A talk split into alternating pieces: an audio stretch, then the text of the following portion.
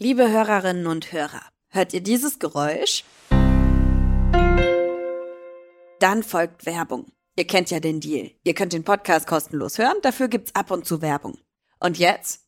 Los geht's! Geolino Spezial, der Wissenspodcast für junge Entdeckerinnen und Entdecker.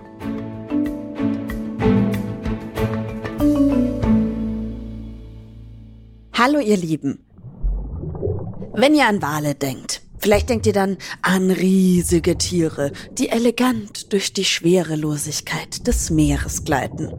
Und wenn man sie als Taucher vorbeischwimmen sieht, ist es wie ein Zug, der vorbeifährt. Irgendwann ist nur noch Wal im Bild und man weiß nicht, wo er anfängt und wo er aufhört.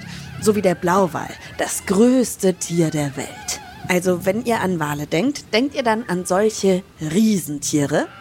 Dann zeige ich euch heute einen Wal, der ganz anders ist. Und zwar den kleinsten Wal der Welt.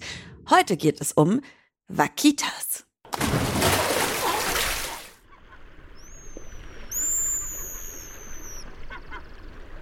Vaquita bedeutet kleine Kuh, benannt nach den Lauten, die die Tiere von sich geben.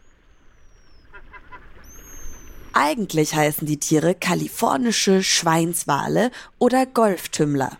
Doch in ihrer Heimat kennt sie jeder als Vaquitas. Vaquitas sind nur 1,50 Meter lang, vom rundlichen Kopf bis zur Schwanzflosse. Sie werden nur etwa 50 Kilo schwer, weniger als die meisten erwachsenen Menschen. Vaquitas haben dunkle Verfärbung an Mund und Augen. Für manche Menschen sieht das ein bisschen so aus, als hätten sie Lippenstift und Lidschatten aufgelegt. Ihr Gesicht sieht auch ein bisschen aus wie das von Panda-Bären. Deswegen nennen manche sie auch Panda der Meere. Sie fressen Fische, Tintenfische und Garnelen. Vaquitas leben nur an einem Ort der Welt, im Golf von Kalifornien vor der Küste von Mexiko, in einem Gebiet von rund 2200 Quadratkilometer Fläche, ein winziger Teil des Ozeans, aber nur hier im nördlichen Golf von Kalifornien erreicht das Wasser im Sommer Badewannentemperatur, genau so wie die Tiere es mögen. Erst im Jahr 1958 wurde die Art zum ersten Mal von zwei Wissenschaftlern als neue Art beschrieben.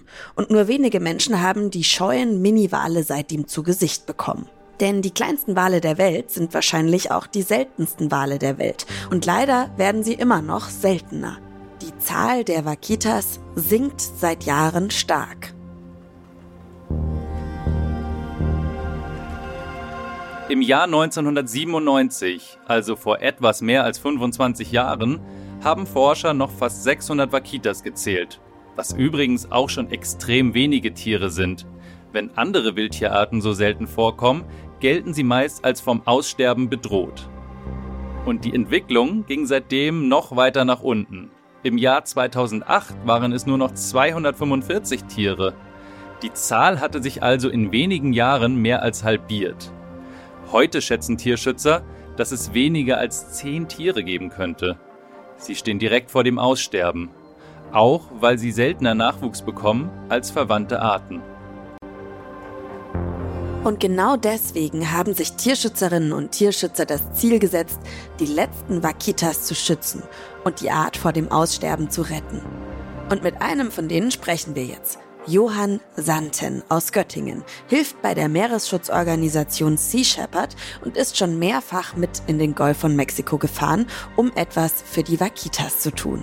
Und zwar in dem Schutzgebiet, in dem die Tiere eigentlich in Ruhe leben sollen, ohne dass jemand Jagd auf sie macht. Johann, was macht ihr da? Der Alltag an Bord unserer Schiffe sieht so aus, dass wir morgens relativ früh aufstehen. Je nachdem, was wir an dem Tag machen wollen, kann das um 4 Uhr sein, aber vielleicht auch spätestens um halb sieben. Dann essen wir kurz Frühstück und dann geht es auch schon los. Dann legen wir ab und patrouillieren ähm, im Schutzgebiet der Wakita. Das bedeutet, wir fahren die ganze Zeit nach einem bestimmten Suchmuster auf und ab, sodass wir das ganze Schutzgebiet am Tag einmal gesehen haben.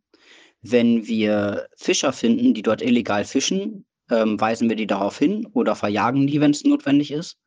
Wenn wir ähm, auf unserem Sonar oder mit einer bestimmten Vorrichtung Netze finden, die dort illegal ausgelegt wurden, ähm, dann ziehen wir die aus dem Wasser, befreien die Tiere, die sich darin verheddert haben und vernichten die Netze danach. Das heißt, wir schneiden die auseinander ähm, und sortieren die nach ihren Materialien, sodass die danach recycelt werden können.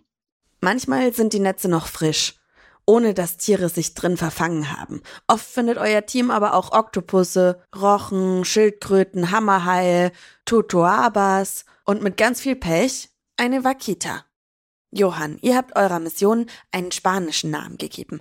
Operación Milagro. Das bedeutet Operation Wunder. Was wollt ihr damit erreichen? Wir haben im Grunde ein übergeordnetes Ziel, ähm, das wir mit all dem, was wir da tun, verfolgen.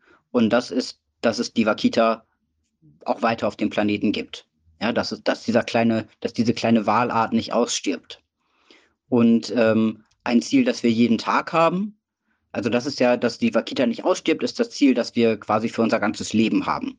Und jeden Tag haben wir das Ziel, so viele Netze wie möglich aus dem Wasser zu ziehen, die dort illegal ausgelegt sind und in denen sich die, die Wakita verheddern könnte ähm, und so viele Fischer wie möglich aus dem Gebiet fernzuhalten, damit ähm, die Wakitas dort ganz in Ruhe leben können.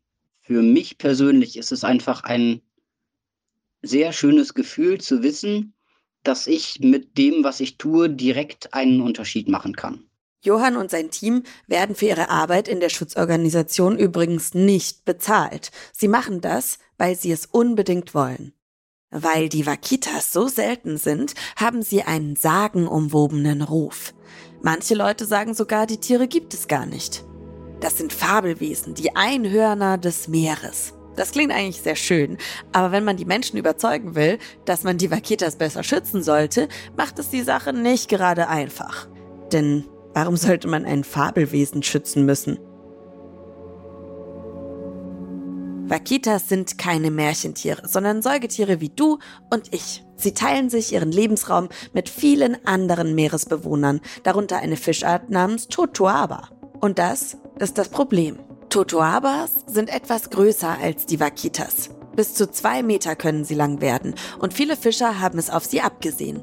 Oder genauer gesagt, vor allem auf ihre Schwimmblase. Die Schwimmblase der Totoabas gilt in China als Wundermittel gegen viele Krankheiten. Nichts davon ist medizinisch erwiesen. Trotzdem geben Käufer und Käuferinnen dort umgerechnet Zehntausende Euro für eine getrocknete Schwimmblase aus. Ein Vermögen für mexikanische Fischer und deswegen so verlockend. Obwohl es verboten ist, versuchen einige von ihnen trotzdem die Totoabas zu fangen. In dem Naturschutzgebiet, in dem die Wakitas leben. Sie benutzen Stellnetze mit Bleigewichten, die wie Wände im Meer schwimmen. So ein Netz ist hunderte Meter lang, drei Meter hoch und kann bis zu 50 Meter tief im Wasser hängen. Und darin verfangen sich dann eben nicht nur Totoabas, auch für Vakitas kann das zum Verhängnis werden. Sie können sich verheddern und ertrinken. Sie sind ja wie alle Wale Säugetiere und sie müssen regelmäßig an die Wasseroberfläche, um Luft zu schnappen.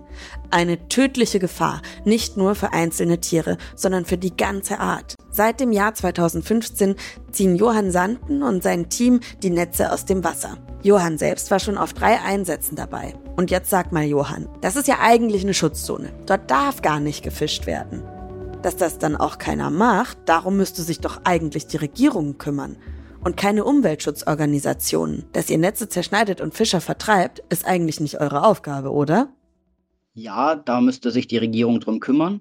Teilweise machen die das auch. Und zwar ähm, haben wir äh, häufig Polizisten und Marinesoldaten mit bei uns an Bord, die ähm, auch mithelfen, die Fischer zu kontrollieren und die uns auch ein bisschen beschützen, falls da irgendjemand mal handgreiflich wird.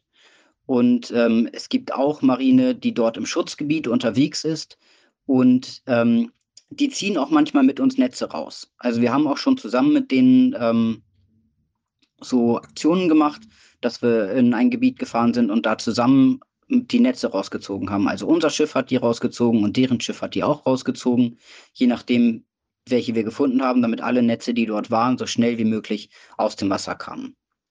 Und ähm, daran wird immer gearbeitet, dass im Grunde dann irgendwann die mexikanische Regierung komplett diese Aufgaben jeden Tag übernehmen kann. Johann und sein Team haben bis heute mehr als 1000 illegale Stellnetze mit einer Gesamtlänge von 200 Kilometern herausgezogen. Logisch, dass die Fischer, deren Netze ihr zerschneidet, das nicht so cool finden, oder? Also nicht jeder Fischer dort hat was gegen uns. Ja, manche Fischer suchen sich halt dann einfach hm, andere Tätigkeiten. Da helfen wir denen auch bei. Also wir haben schon mit denen zusammen ein paar Projekte entwickelt, wie sie stattdessen Geld verdienen können. Aber manche denken sich eben auch, hm, dieser Handel mit den Schwimmblasen von diesem großen Totoaba-Fisch, der ist, ähm, da kriegt man sehr viel Geld für. Das ist zwar nicht legal, aber ich will das Geld lieber haben. Und ähm, die greifen dann eben zur Wilderei. Und ja, das ist nicht legal und dann müssen sie damit leben, dass jemand die Gesetze durchsetzt. Und das sind wir zusammen mit den mexikanischen Behörden.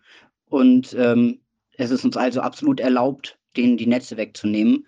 Und natürlich sind die dann sauer auf uns.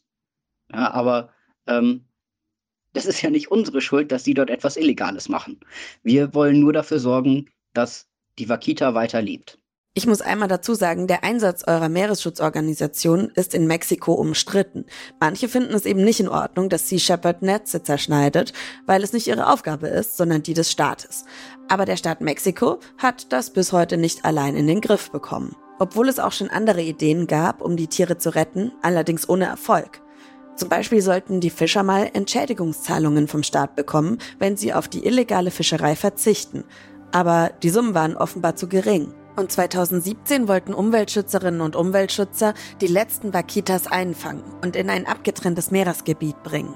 Aber die Aktion wurde abgebrochen, als ein Weibchen in Panik geriet und starb. Sea Shepherd versucht eher, die Tiere in ihrem natürlichen Lebensraum zu schützen, indem die Organisation Netze zerstört und Fischer vertreibt, wie wir ja schon gehört haben. Und meistens wird das von der mexikanischen Regierung eher gefördert als verboten. Ich habe ja schon gesagt, die Operation heißt Operation Milagro. Operation Wunder. Überhaupt eine Wakita zu sehen, ist ja auch schon ein kleines Wunder. Oh ja, ich habe einmal Wakitas sehen dürfen. Das war 2019, glaube ich, also schon vier Jahre her.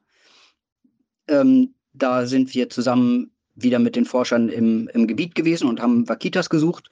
Und plötzlich schrien alle, oh, da sind welche, da sind welche, da sind welche. Und dann sind wir natürlich alle zu der Seite vom Schiff gerannt, ähm, wo jemand aufs Wasser gezeigt hat. Und ich habe nur so zwei so kleine Huggel gesehen. Und ich wusste gar nicht genau, ob das jetzt Wellen waren oder, ähm, oder, oder was. Und ich wusste auch gar nicht genau, worauf ich gucken sollte. Ähm, aber ich glaube, ich habe die da gesehen. Und dann haben wir natürlich alle Ausschau gehalten, um zu gucken, ob die nochmal hochkommen. Ähm, und äh, dann hat das ein bisschen gedauert.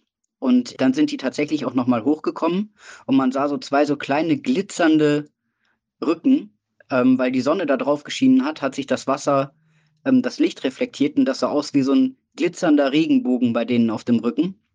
Wie so, ja, so ein bisschen wie im Märchen. Und das war total toll, weil ich wusste in dem Augenblick genau, alles klar, das sind die Vakitas, da gucke ich jetzt genau hin. Ähm, und äh, wir hatten sogar einen Kapitän, der hat, ähm, ich habe das immer nicht verstanden vorher, der hat die Vakitas immer äh, Meereseinhörner genannt. Ähm, und äh, weil er meinte, das sind so mystische Wesen, die hat fast niemand gesehen. Das ist wie im Märchen, wie so ein Einhorn eben. Ähm, und als ich die dann gesehen habe und die so in allen Regenbogenfarben geglitzert haben und die Sonne darauf reflektiert hat und das aussah wie so Sternchen, Sternchenstaub auf denen, habe ich verstanden, was er damit meint. Also es war wirklich ganz, ganz toll. Danke, Johann. Zuletzt haben Forschende die Zahl der Vakitas übrigens im Herbst 2021 bestimmt.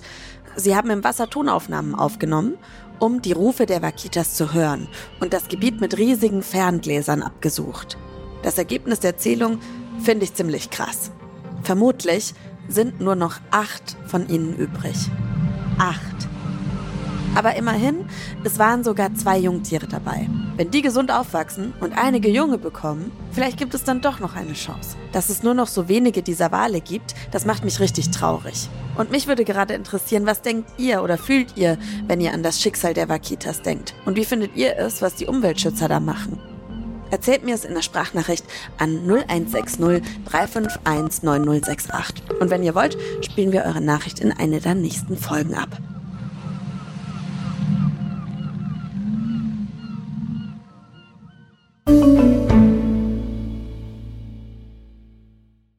Mal sehen, ob unser Witz der Woche die Stimmung wieder ein bisschen hochziehen kann. Wie kommt ein Hai aus dem Pool? Nass.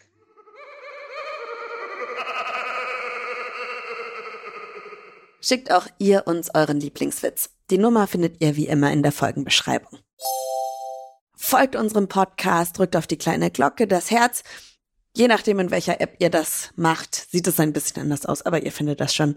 Ich bin Ivy Hase und mit mir arbeiten an dieser Folge unser Sprecher Tim Pommerenke, Christian Schepsmeier in der Redaktion und Alexandra Zebisch macht die Audioproduktion. Ich freue mich schon auf noch mehr spannende Wahlfolgen und vor allem, wenn ihr wieder dabei seid. Bis nächste Woche.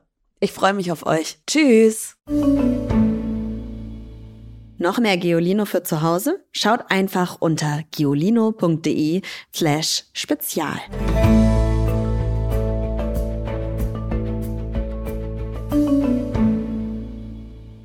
Dieser Podcast ist eine Produktion der Audio Alliance.